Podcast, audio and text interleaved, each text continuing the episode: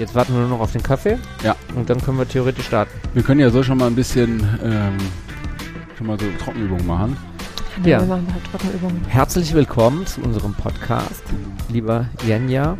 Ja, ich, mein Name ist Senja Caro. Ich äh, bin äh, der Bürgermeisteranwärter von Berlin-Caro gewesen. Ging leider völlig in die Hose. Und seitdem konzentriere ich mich wieder voll auf das Thema Sales und Marketing bei der Königlichen Porzellanmanufaktur.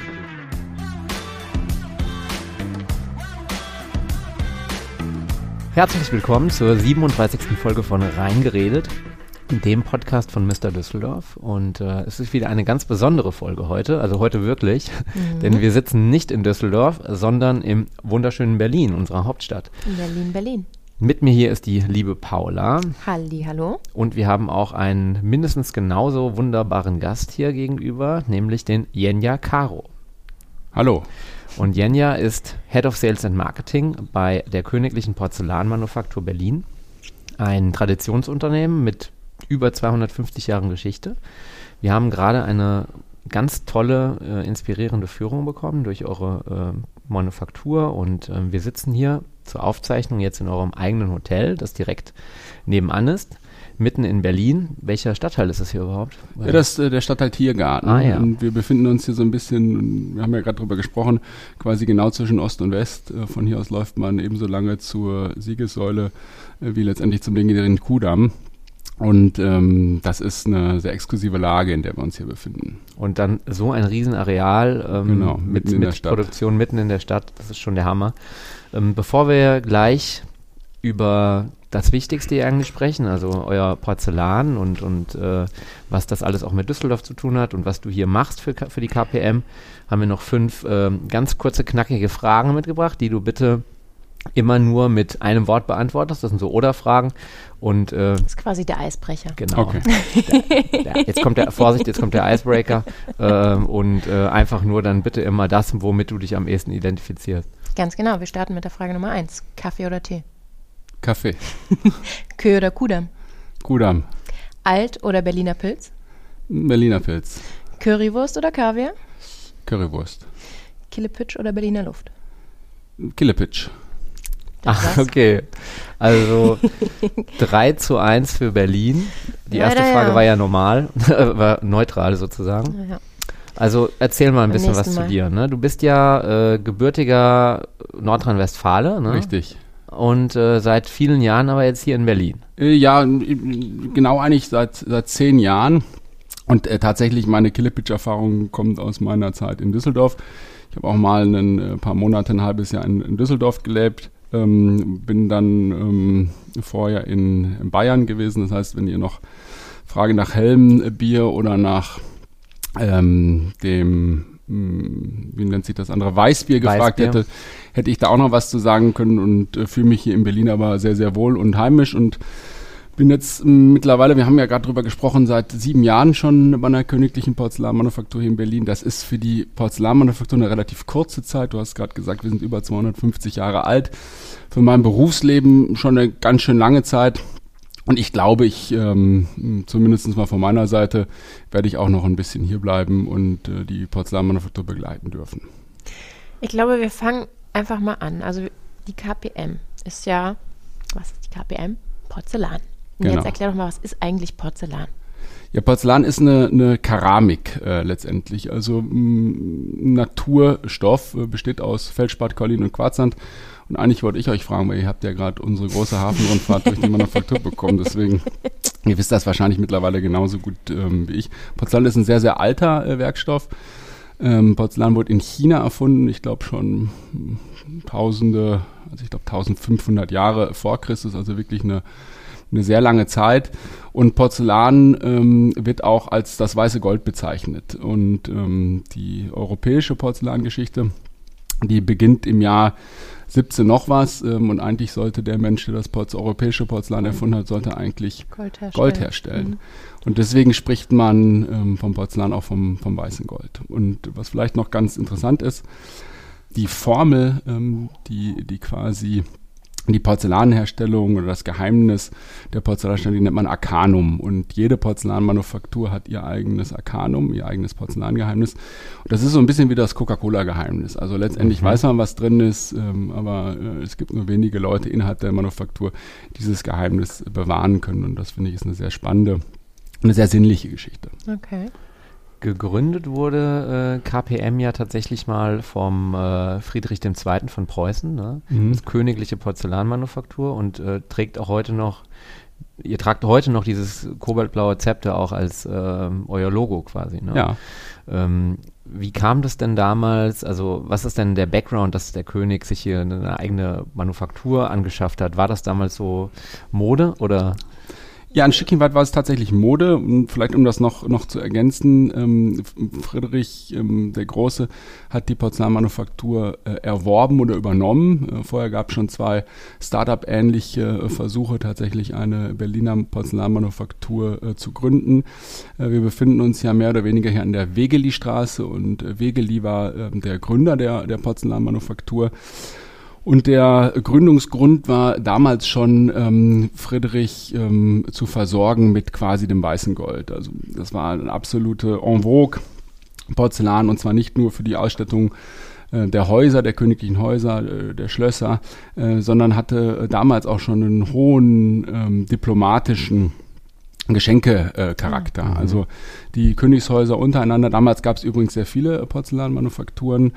Ähm, die bekannteste sind ja die Kollegen aus Sachsen, die Porzellanmanufaktur in, in Meißen und äh, aktuell existiert noch eine in München, das ist die Nymphenburger Porzellanmanufaktur.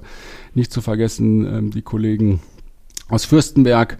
Ähm, und, und, von diesen Porzellanmanufakturen gab es viel, viel mehr. Und nicht nur in Deutschland, sondern letztendlich in ganz Europa.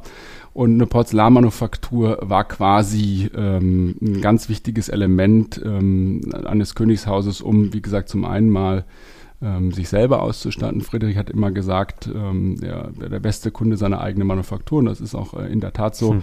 Und darüber hinaus, wie gesagt, Geschenke zu produzieren. Zum Teil sehr einmalige Geschenke. Ich sage immer ganz gerne N gleich 1.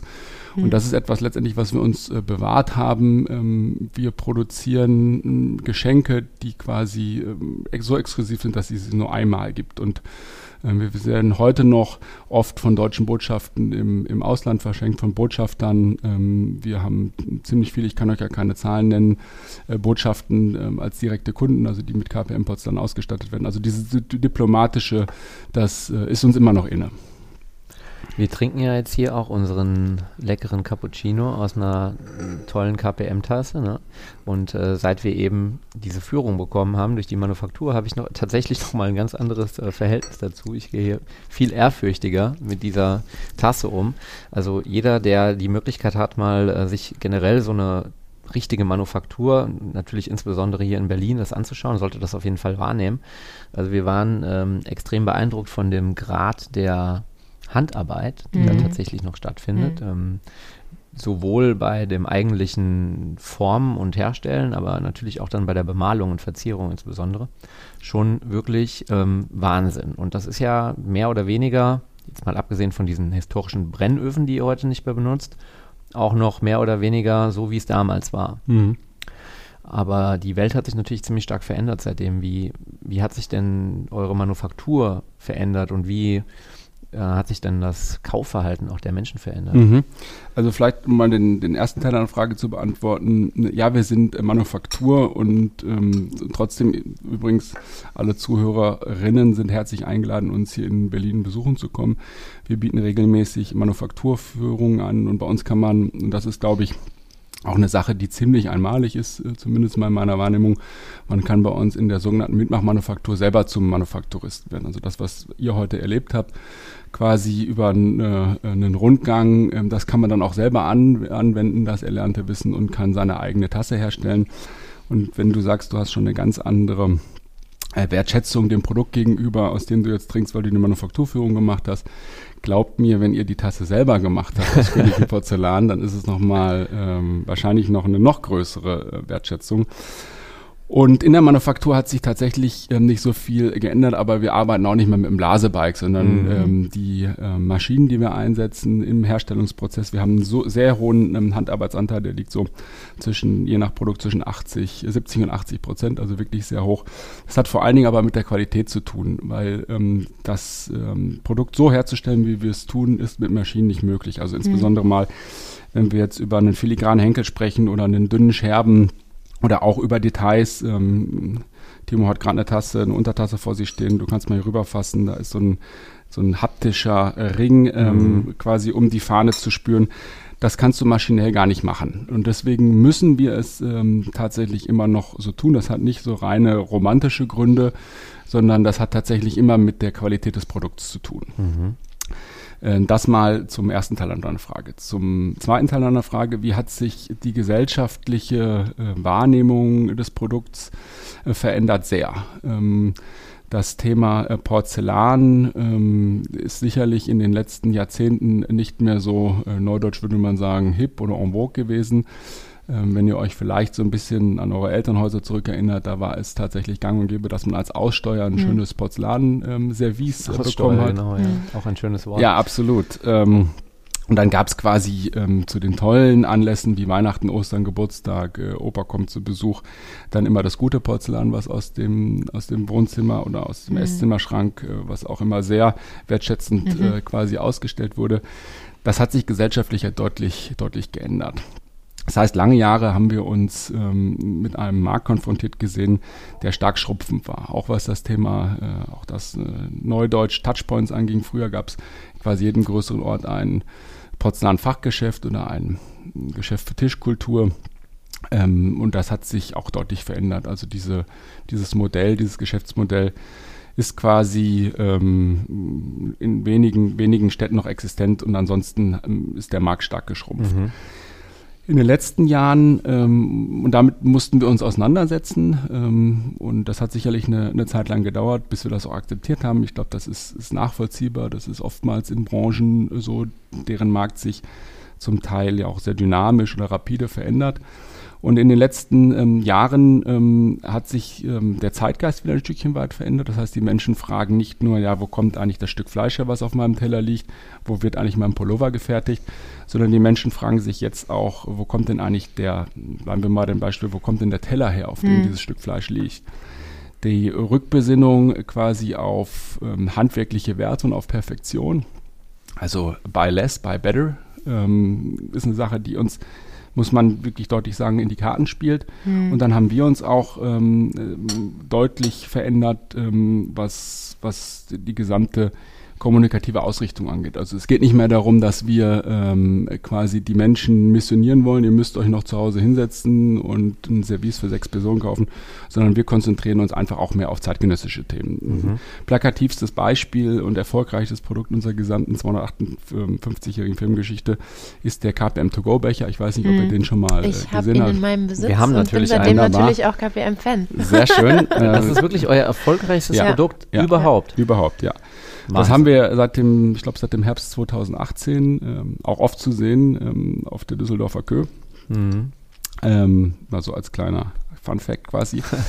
ähm, und er ist ein wunderbarer Botschafter, weil ähm, er schafft eigentlich den Spagat zwischen Historie ähm, und Moderne. Historie, genau, das, diese Reliefbedürung, also sprich die, die, wir sprechen von Dekor, Mhm. äh, das sich auf dem Becher befindet, ist von 1790. Das Mhm. heißt äh, sehr traditionell, ähm, Klassizismus, ähm, das heißt Mhm. steht für sehr viel ähm, was wir, was wir, was wir sind, nicht nur sein wollen. Wir sind ja neben äh, der Tatsache, dass wir ein Businessunternehmen sind, gleichzeitig auch ein Kulturgut. Also bei uns geht es sehr viel auch um Bewahrung. Mhm.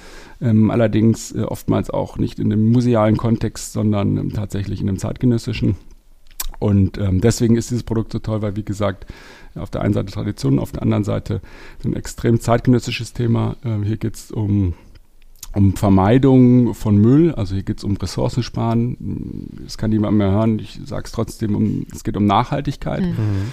Und zwar nicht nur ähm, im Produkt. Unser Produkt ist komplett nachhaltig, weil ich habe es anfänglich gesagt, wir äh, quasi ein Naturprodukt verkaufen, ähm, was wir in, im Herzen von Berlin äh, herstellen. Das heißt, auch die soziale äh, Komponente ähm, ist bei uns sehr nachhaltig. Ähm, bei uns werden keine Menschen ausgebeutet. Bei uns werden, wir gehen ähm, sehr schonend mit den Ressourcen um. Wir sind eines der wenigen Unternehmen in dem Bereich, was nicht nur Energie verbraucht, sondern äh, kleine Anekdote über eine Wärmerückgewinnung aus unseren Brennöfen ähm, auch Energie erzeugt. Bei uns sagt man so schön, dass sieben von unseren äh, Currywurstschalen, vielleicht kennt ihr die, habt ihr die schon mhm. mal gesehen, die mhm. haben auch mhm. dieses Kolland-Relief. Sieben von den Currywurstschalen erzeugen eine heiße Dusche in Charlottenburg. Und das ist tatsächlich ähm, für uns sehr, sehr wichtig. Das sind jetzt keine Themen, die wir uns ähm, an unsere Store-Tür nageln, ähm, sondern mhm. das sind einfach Dinge, die sind für uns quasi obligatorisch. Ich spreche da gern von Hygienefaktoren. Ähm, und auf der anderen Seite, das ist auch noch ein ganz wichtiger, wichtig, wichtiger Faktor, findet der Becher in der Öffentlichkeit statt. Also mhm. normalerweise sind wir immer zu Hause und mhm. ähm, ähm, gar nicht so sehr in der Öffentlichkeit, wenn man jetzt mal vom Gastronomie- oder Hotelleriebereich absieht, gar nicht so erlebbar. Und dieser Becher findet wirklich ähm, in der Öffentlichkeit statt, in der Bahn, äh, im Auto, äh, im Café. Ähm, und das ist eine Sache, die uns mit, mit sehr viel ähm, ja, Freude und auch in gewisser Weise mit Stolz, Stolz erfüllt, ja. ähm, dass wir da so ein zeitgenössisches Produkt haben und so in den, in den Alltag der Menschen äh, mhm. stattfinden. Mhm. Weil wir sind von der Positionierung ganz klar ein Luxusprodukt. Mhm. Ähm, wir ähm, sind aber der Überzeugung, dass es bei uns um einen neuen Luxus, um neues Luxusempfinden geht. Bei uns geht es weniger darum zu repräsentieren, sondern sich selber was Gutes zu tun. Mhm. Ähm, und ähm, das haben wir mit dem, mit dem To-Go-Becher nicht nur für, für die Person ähm, geschafft, sondern tatsächlich auch für die Umwelt. Und deswegen ist das so ein bisschen Sinnbildprodukt für die, für die neue KPM, ohne dass wir die Dinge, die wir vorher gemacht mhm. haben, nicht mehr tun. Das ist uns ganz, ganz wichtig. Also ich die finde, Bewahrung. Merkt, diese ganze Bewahrung, ich finde, das merkt man. Also ich habe mir dieses ganze Quarter hier ganz anders vorgestellt. Ich dachte, wir kommen eigentlich, blöd gesagt, in eine riesige Industriehalle Mhm. So war ein bisschen meine Vorstellung, aber ich finde, das ist unfassbar familiär. Mhm. Also jeder Arbeitsplatz, jeder Schritt, den wir heute gesehen haben, es war fast klein, möchte man sagen. Also ja. wirklich klein. Und eben die Leute, die da saßen, die gemalt haben, diese ganzen Schritte, die man so gar nicht im Kopf hat, wenn man ein fertiges Produkt oder die fertige bemalte Tasse oder mhm die Teekanne in der Hand hat. Das war schon ähm, ein wahnsinniges Gefühl, da bei euch durch die Hallen mhm. zu gehen, muss man sagen. Das, Paula, das kann ich bestätigen. Das ist bei mir immer noch so nach den, auch nach den siebeneinhalb Jahren gehe ich mit einer großen Demut durch mhm. die, durch die Manufaktur. Ähm, unser, unser Inhaber sagt immer, ähm, allerdings wahrscheinlich in einem anderen Kontext, ähm, bei uns gibt es äh, 200 äh, Mal die KPM, nämlich so viele Mitarbeiter haben wir. Äh, das ist aber eigentlich eine Riesenwertschätzung, weil bei uns jeder ähm, einzelne Mitarbeiter, also vielleicht fast jeder, ich möchte auch nicht übertreiben, mit einer großen Leidenschaft für die, für die Marke äh, hier jeden Tag zur Arbeit mhm. geht. Und das merkt man einfach tatsächlich. Das merkt man tatsächlich, ja. Und das, was du sagst mit dem ähm, familiär, ja, wir sind auch, äh, auch wenn wir eine, eine Marke in unserer kleinen Nische von Weltrang sind, äh, also wir gelten ähm, mit, mit einigen anderen Manufakturen als weltbeste Porzellanmanufaktur, äh, sind wir ein Familienunternehmen. Mhm. Ähm, vielleicht ein, königliches Familienunternehmen. Ihr seid durch sieben königliche Hände gegangen, ne? Genau, sieben Könige, Könige und, und, Kaiser. Kaiser. Mhm. Ähm, und wir waren auch eine ganze Zeit lang staatlich. Ähm, und das ist jetzt quasi ähm, die, unsere Phase des äh, in, in, Privathand, ähm, um das mal so zu formulieren. Und ähm, wir sind ein Familienunternehmen und das in einem ganz positiven Sinne. Also auch da geht es wiederum um Werte. Da geht es äh, darum, dass es bei uns nicht heißt, wir müssen ähm, kommerziell sein um jeden Preis, sondern unser Inhaber, äh, unser Inhaber hat absolut ähm, die Auffassung, dass es hier um Kulturgut geht. Mhm. Und das ist ihm wichtig. Äh, dafür ist er auch ähm, ausgezeichnet worden. Also dafür ist er quasi auch ähm, bekannt. Okay. Ähm, und ähm, das gibt uns natürlich ganz andere Möglichkeiten. Also ich glaube, dass unser Alltag von jedem Einzelnen deutlich anders aussehen würde und dass ihr diesen, ich nenne es mal, diese Atmosphäre oder diesen Spirit mhm. heute nicht erlebt hättet, wenn wir quasi Teil eines äh, größeren Konzerns mhm. wären ja. und wenn bei uns äh, nur der Controller regieren mhm. würde. Mhm. Wenn ich mir ähm, das Schaufenster von eurem Store in, in Düsseldorf anschaue, und du hast es ja eben auch schon angesprochen, ähm, dann habe ich auf der einen Seite diese ganz klassisch unglaublich aufwendig verzierten Teller und äh, Teekannen und Skulpturen, teilweise aus Porzellan. Und auf der anderen Seite ganz moderne, minimalistische ähm, mhm. ja, Sets und, und, und, und Becher und Co. Wie schafft ihr diesen Spagat zwischen dieser Tradition und natürlich auch der, der Klientel, die ihr damit versorgt schon seit Jahrhunderten und, und auch ansprechen wollt. Mhm. Und auf der anderen Seite ja den, den jungen Menschen, wie wir jetzt zum Beispiel, die dann eben über so einen To-Go-Becher oder so eine Currywurstschale äh, mhm. an die KPM kommen. Und ähm, ja, eure, euer Store in Düsseldorf ist ja sehr prominent auch gelegen, ne? im, im Center, quasi ja. in unmittelbarer Nachbarschaft zu unserem lieben Heinemann-Café, mhm. das ja auch fast jeder Düsseldorfer kennt wahrscheinlich.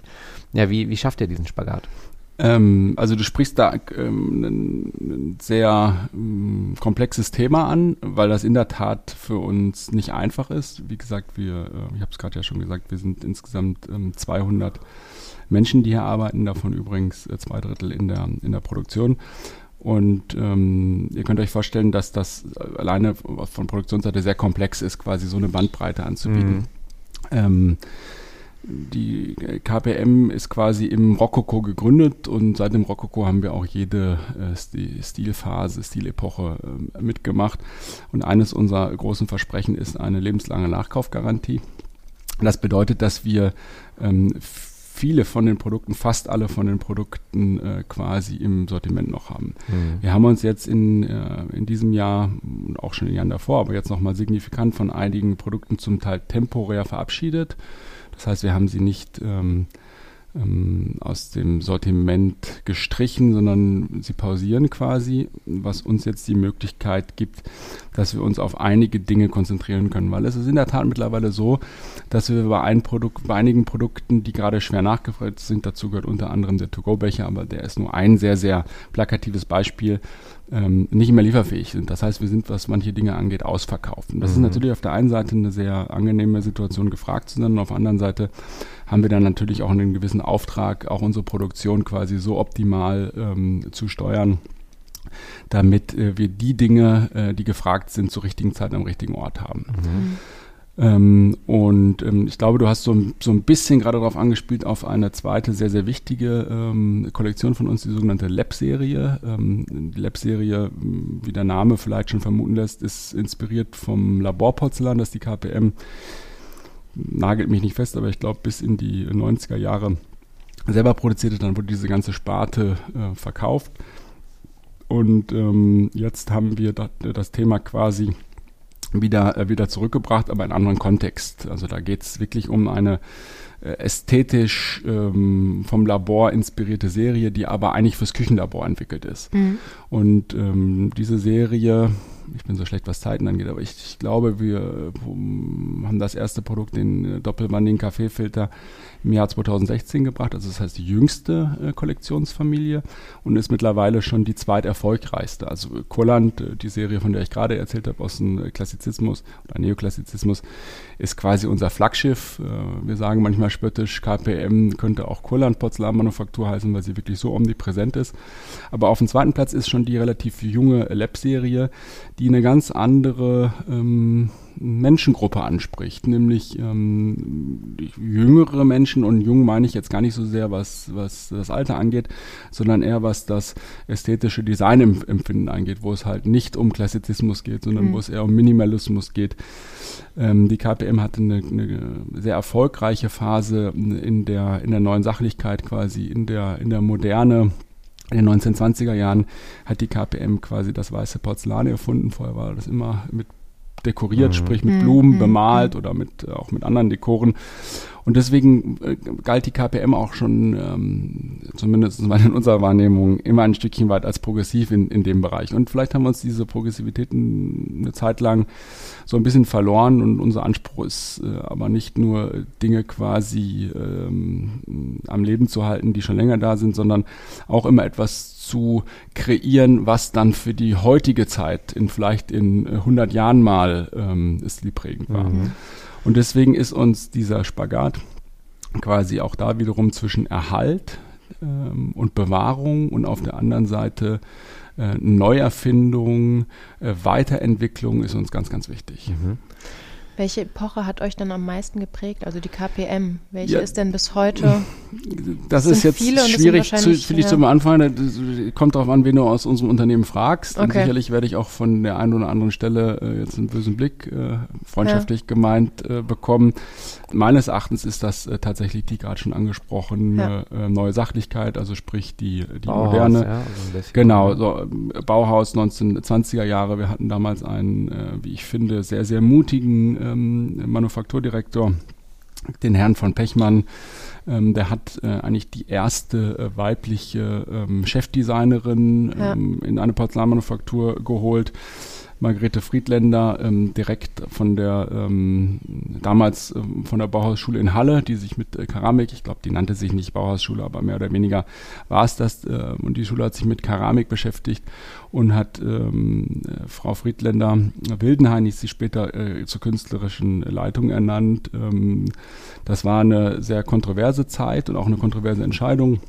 Frau Friedländer ähm, hatte, glaube ich, ähm, jüdische Vorfahren. Also das passte eigentlich gar nicht so richtig in die Zeit. Und dazu war sie noch eine Frau in einer absolut männerdominierten äh, Domäne.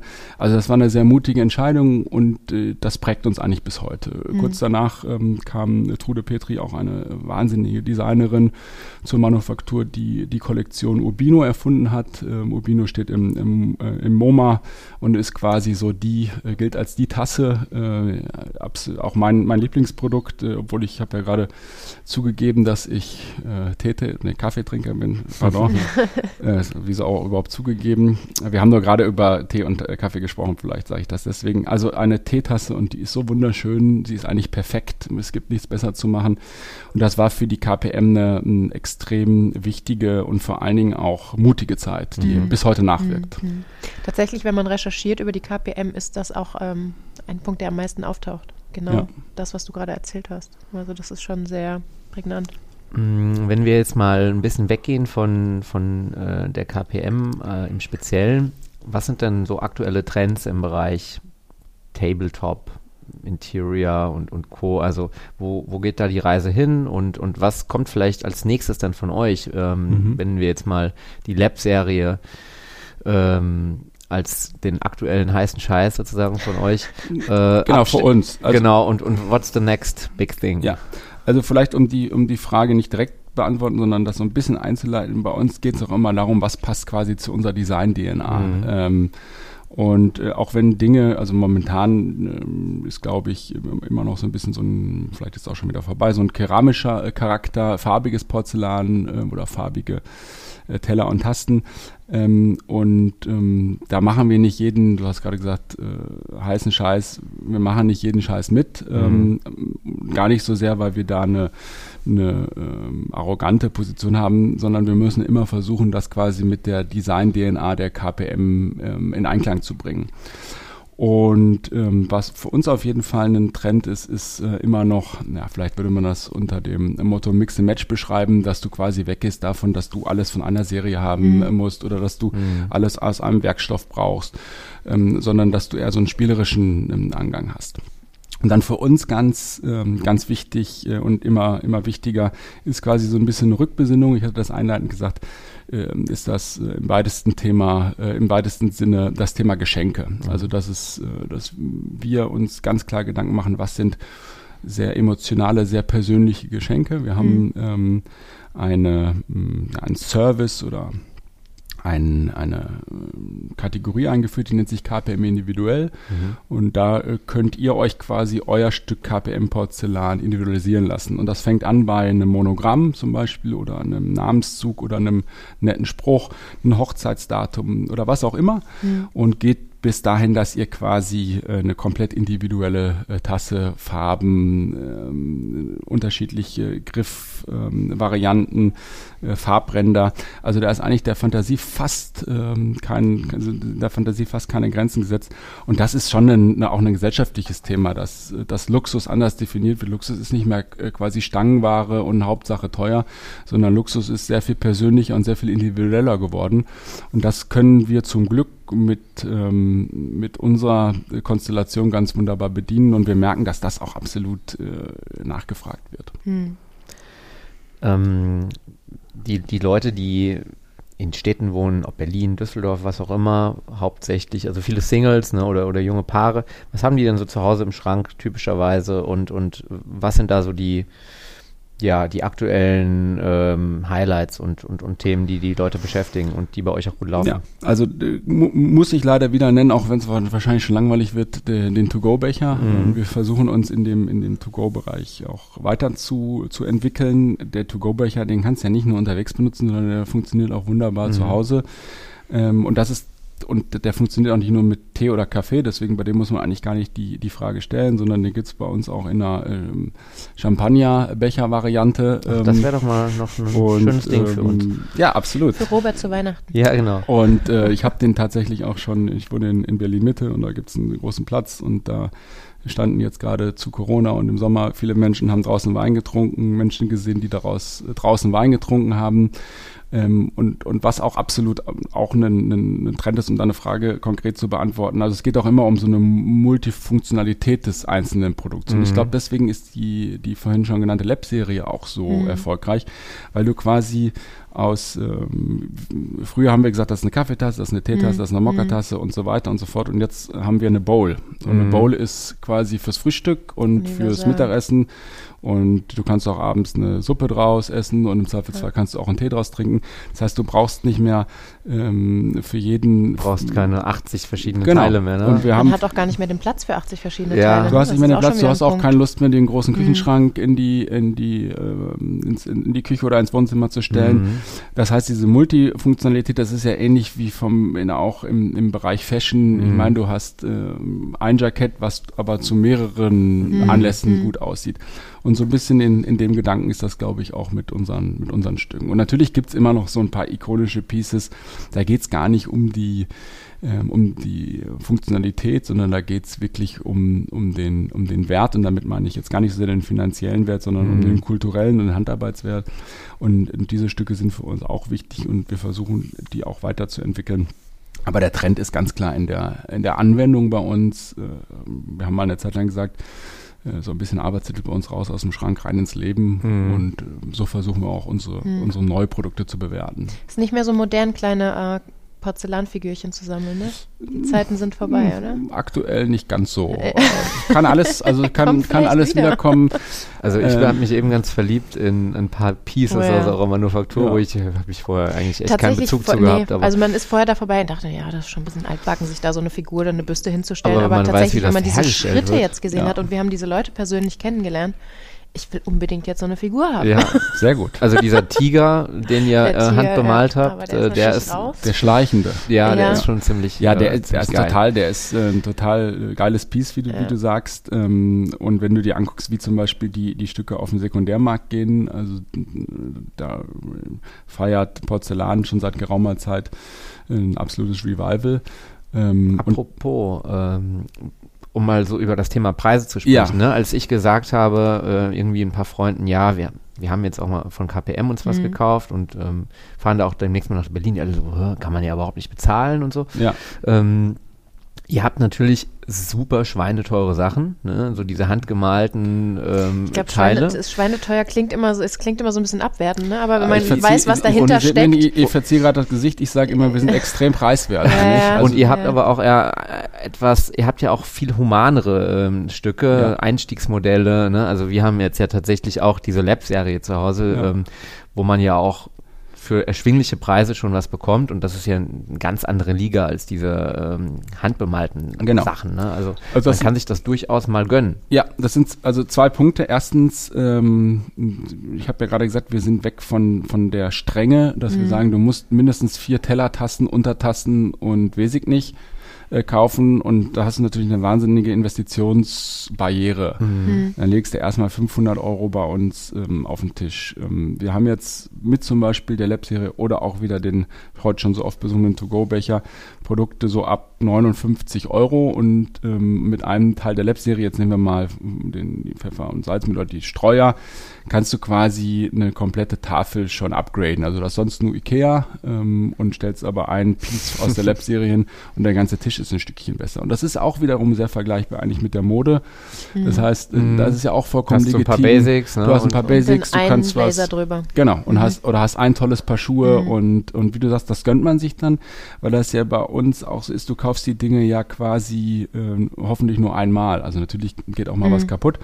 Aber dadurch, dass wir keinen, dass wir Zeit, dass wir versuchen, immer zeitlose ähm, Produkte, Designs zu kreieren, ist es ja äh, so, dass es auch in 20 Jahren noch gut aussieht. Mhm. Und ich weiß nicht, ich bin ja, glaube ich, ein ganz kleines bisschen älter als ihr, so Mini. Ähm, ich bekomme das ja auch in meinem Freundeskreis mit, das ist ja auch das gleiche wie im Bereich Möbel, dass die Leute nicht sofort ihr, ihre ganze Bude ähm, quasi Mhm. neu machen mit mit tollen Pieces, sondern das ist so eine Sache, die wächst. Darauf spart man. Ich kaufe mal Mhm. ein Teil, kann dafür eins aus Schweden vielleicht äh, woanders hingeben und ähm, kreiere so auch meinen eigenen Stil. Und so Mhm. läuft es auch bei uns. Ähm, Was mich noch interessieren würde, merkt ihr so regionale Unterschiede bei den Produktlinien oder bei den Sachen, die gut laufen? Also läuft in, in eurem Flagship-Store hier in Berlin was anderes als in, in Düsseldorf? Also ich glaube jetzt Berlin und Düsseldorf sind sich da zumindest mal was das Porzellanbereich also äh, nicht so äh, so unterschiedlich. Okay. Also ich bin jetzt nicht so der äh, gucke mir jetzt nicht jeden jeden Tag die die quasi Verkaufszahlen in den einzelnen Destinationen an. Ich glaube, das ist schon sehr sehr vergleichbar. Okay. Hast Das du freiwillig zugegeben gerade? Also im, im Sollen wir Porzellanbereich. das nochmal neu aus? also vielleicht wir müssen nee also äh, ich konzentriere mich dann nur auf diesen auf diesen Porzellanbereich. Ah, ja. Ja, schön. Ähm, ich würde sagen, wir haben das Thema einmal ganz, ganz, ganz gut umrundet für, Ja. für unsere Hörer. Ich kann es nur noch mal betonen, dass ich äh, auf jeden Fall jedem empfehlen würde, mal wer, wer ein bisschen Zeit hat, sich so eine Manufakturführung zu gönnen. Und Mhm. ihr habt ja hier äh, auch angeschlossen einen, einen großen Shop und äh, Mhm. das ganze Areal hier ist einfach nur äh, natürlich ein absoluter Traum, ne, diese historischen Gebäude. Ähm, vielleicht hast du ja jetzt noch äh, zu guter Letzt einen guten ähm, Restaurant-Tipp für uns hier in Berlin für heute Abend. Ja, das ist Ähm. natürlich, das ist natürlich ganz schwierig. Da kann ich mich jetzt absolut quasi äh, Wir dürfen, ja noch, machen. wir dürfen ja noch hier bleiben jetzt nämlich, mal mindestens einen Abend. Also ich, ich kann euch äh, vielleicht eine Empfehlung aussprechen, ähm, weil das ein gerade von uns ähm, erschlossener Partner ist. Wir haben uns gerade zusammengetan. Das ist äh, die Schwangere Auster. Die kennt ihr wahrscheinlich. Nein, ähm, kenne ich nicht tatsächlich. Ich habe es gehört. Haus der hab's Kulturen der Welt. gehört, Ja, ja. Ähm, und- Also ist, ist ja absolut alles andere als ein Geheimtipp. Ähm, aber die haben auf jeden Fall äh, eine relativ neue Gastronomie. Das ist die Weltwirtschaft. Ähm, dort kann man äh, von KPM Lab äh, speisen. Äh, Mhm. was, und das ist eine tolle Architektur. Ich finde eins der immer noch spannendsten äh, Gebäude in, in ganz Berlin. Ich finde auch so ein bisschen äh, wiederentdeckt. Ähm, wohl sehr bekannt, aber da würde ich euch empfehlen, heute Abend mal, mal hinzugehen. Sehr schön. Und was trinken wir dazu? Ähm, wir haben es gerade schon besprochen, Berliner Pilz. oder, oder, oder vielleicht, wenn ich dann noch das kurz ergänzen darf, ähm, oder den natürlich äh, weltbekannten Berlin Mule.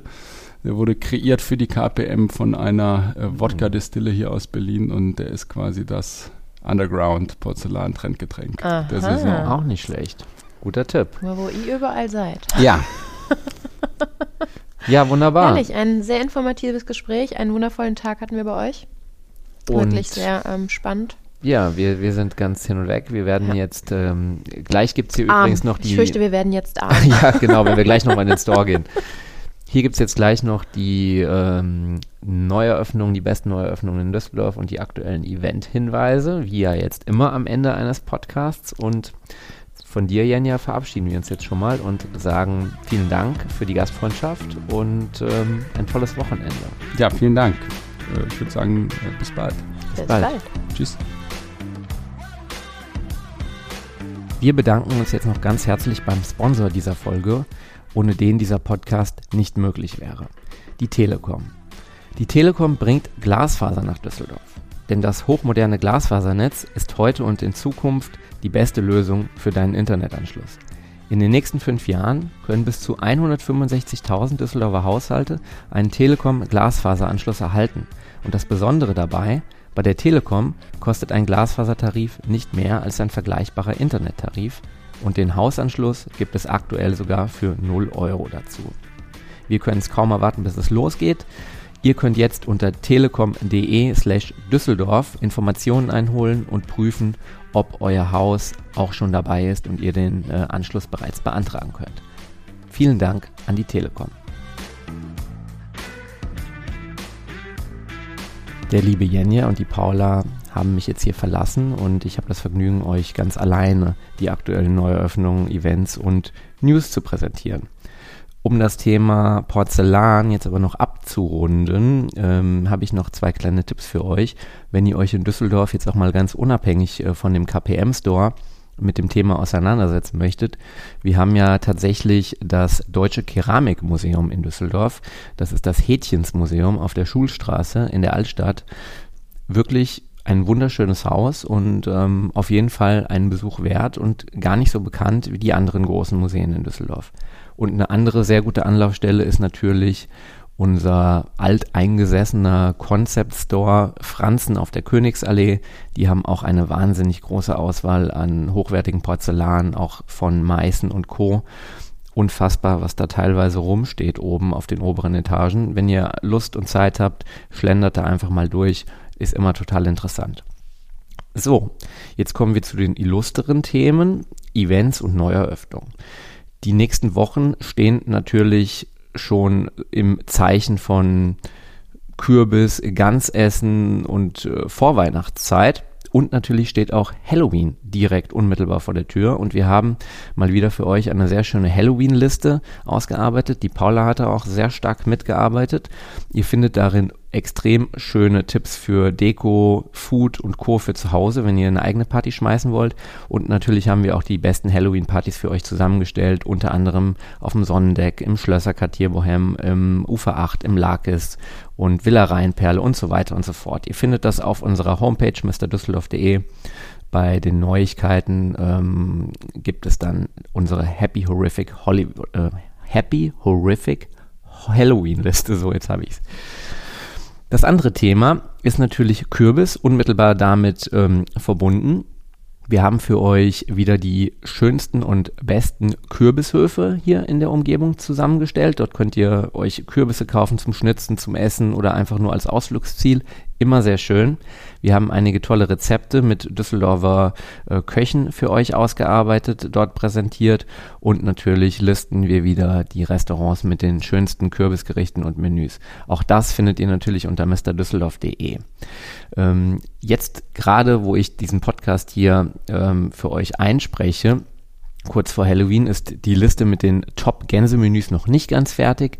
Die kommt aber auch im Laufe der kommenden Woche dann auf mrdüsseldorf.de und dann findet ihr da ungefähr 25 Tipps zum Ganzessen in und um Düsseldorf. Von rustikal bis Sternegastronomie ist alles dabei und ich denke, da wird jeder fündig und wir freuen uns auf diese Zeit. So, dann haben wir natürlich ähm, unsere Düssel-Dates. Das ist ja quasi unsere Event-Übersicht, die wir kontinuierlich auch auf der Website aktualisieren unter mrdüsseldorf.de slash Düsseldates mit UE natürlich geschrieben. Und ähm, ja, es gibt natürlich auch wieder einige Highlights, die jetzt im November ähm, anstehen. Beispielsweise kommt die Eat and Style Food Messe wieder nach Düsseldorf. Am 27. und 28. November findet die auf dem Areal Böhler statt. Wir haben natürlich auch wieder die ähm, aktuellsten Ausstellungen der Düsseldorfer Museen und ähm, Galerien und äh, Sammlungen hier für euch zusammengefasst. Wir haben auch ein äh, Flamenco-Festival tatsächlich, was noch bis zum 1. November läuft. Finde ich auch persönlich ganz interessant. Und äh, darüber hinaus würde ich sagen, schaut euch einfach die Eventübersicht an. Düsseldates, das ist immer aktuell und der heißeste Scheiß für euch. So, was haben wir für Neueröffnungen gehabt? Ähm, wir haben ja im letzten Podcast ausschließlich über Neueröffnungen gesprochen. Dementsprechend ähm, ist seitdem gar nicht so viel dazugekommen. Trotzdem habe ich euch ein bisschen was mitgebracht. Zum einen hat das Mezzomar in Oberkassel eröffnet. Der ein oder andere kennt das vielleicht auch schon unter anderem aus der Klassikremise. Das ist ja eine italienische Systemgastronomie. Ähm, gibt es jetzt auch in Oberkassel und zwar dort, wo jetzt bald auch das neue Me and All Hotel eröffnet. Das ist quasi in dem gleichen Gebäude integriert auf der Hanseallee. Dann haben wir die Teegalerie auf der Friedrichstraße, ein echt süßer kleiner Laden. Hier gibt es alles rund um Tee. Also wer äh, kein Kaffeetrinker ist oder wie wir eben gehört haben, ähm, vielleicht auch dann mal einen Tee als Ergänzung zum Kaffee trinkt, der ist hier genau richtig aufgehoben. Dann möchte ich euch noch das Abacus Steakhouse ähm, an der Ecke Hüttenstraße, Graf Adolf Straße äh, ans Herz legen. Das ist zwar nicht mehr wirklich neu, hat aber durch diesen ganzen, also direkt vor vom Lockdown eröffnet und dann direkt wieder geschlossen und ähm, dementsprechend kein richtiges Opening gehabt. Wir waren jetzt kürzlich auch das erste Mal dort und ähm, es gibt hier extrem gute Fleischqualität zu einem sehr günstigen Preis und ein paar nette Spielereien mit einem heißen Stein, um das Fleisch am ähm, Tisch zu finishen. Hatten wir auch eine Instagram-Story kürzlich, eine ausführliche, die könnt ihr euch natürlich in den Instagram-Highlights noch anschauen, wenn ihr Interesse habt oder geht einfach mal vorbei. Ansonsten noch eine spannende Location, auch nicht komplett neu, aber war bisher bei uns noch nicht so sehr auf dem Schirm. Ähm, Favo auf der Talstraße schreibt sich F-A-V-O und zwar ist das ein modernes, eher hochwertiges asiatisches Restaurant. Sehr schön gemacht. Ähm, mit hochwertig meine ich jetzt aber nicht teuer oder hochpreisig, sondern ähm, wirklich für jeden Tag und ähm, eine nette Location, die ich empfehlen kann. Sehr lecker. Dann haben wir noch die Taverna Eleon, ehrlich gesagt, waren wir da noch nicht selbst. Wir haben es zeitlich noch nicht geschafft. Ist aber, soweit wir gehört haben, eine Empfehlung wert auf der Kaiserswerther Straße. Eine schöne griechische Taverne mit Messe und Co. Wir werden auf jeden Fall demnächst reinschauen und dann nochmal bei Instagram dazu berichten. Und schon mal ein kleiner Heads-up.